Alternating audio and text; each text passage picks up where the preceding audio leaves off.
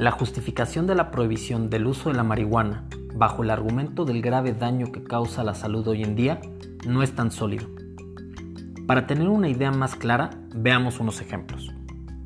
De acuerdo con el Informe Mundial sobre la Diabetes de la Organización Mundial de la Salud, tratándose del consumo de azúcar y comida chatarra, el sobrepeso y obesidad en México es de más del 33% en los niños y de un 70% en los adultos, además de que el país cuenta con los índices más altos de diabetes de todos los países pertenecientes a la Organización de Cooperación y Desarrollo Económicos, al igual que el mayor consumo per cápita de gaseosas azucaradas en el mundo. Existen también otras sustancias que causan adicciones y a pesar de causar graves daños a la salud, no son tratadas con el mismo rigor que la marihuana.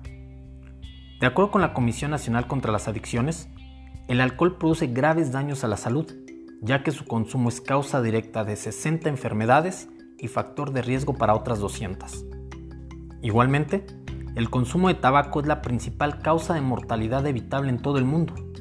Las enfermedades asociadas al tabaquismo matan a más de 53.000 personas cada año. Por estos y otros motivos que analizaremos en Debate 420, la prohibición sobre el uso de la marihuana en México va a cambiar. Aquí te estaremos informando de manera clara conforme avance el proceso de su legalización.